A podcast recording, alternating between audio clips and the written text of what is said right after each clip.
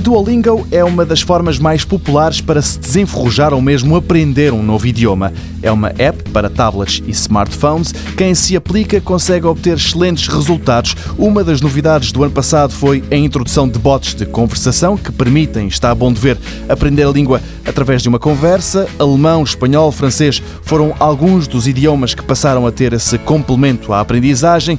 Mais recentemente, a grande novidade passa pelo japonês.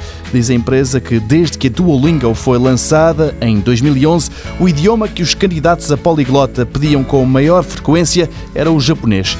E ele aí está não na versão com caracteres ocidentais, mas naquela para heróis, com alfabetos oriundos daquelas longínquas paragens. Começa-se com o hiragana, um dos principais alfabetos japoneses e que, dizem os especialistas, deve ser domado logo de início por servir de base ao que se segue. Depois entram os bons dias, o meu nome é tal e tal e outro vocabulário. À medida que se vai aprendendo, os exercícios vão evoluindo para frases mais complicadas que passam por idas às compras, pedir direções e até algum romance. Por fim, e já para os craques, a coisa evolui para a cultura japonesa e para situações ligadas ao estado de saúde. Quem já experimentou louva a app e quem vê o preço espanta-se. A Duolingo para iOS e Android, para além de excelente, é gratuita.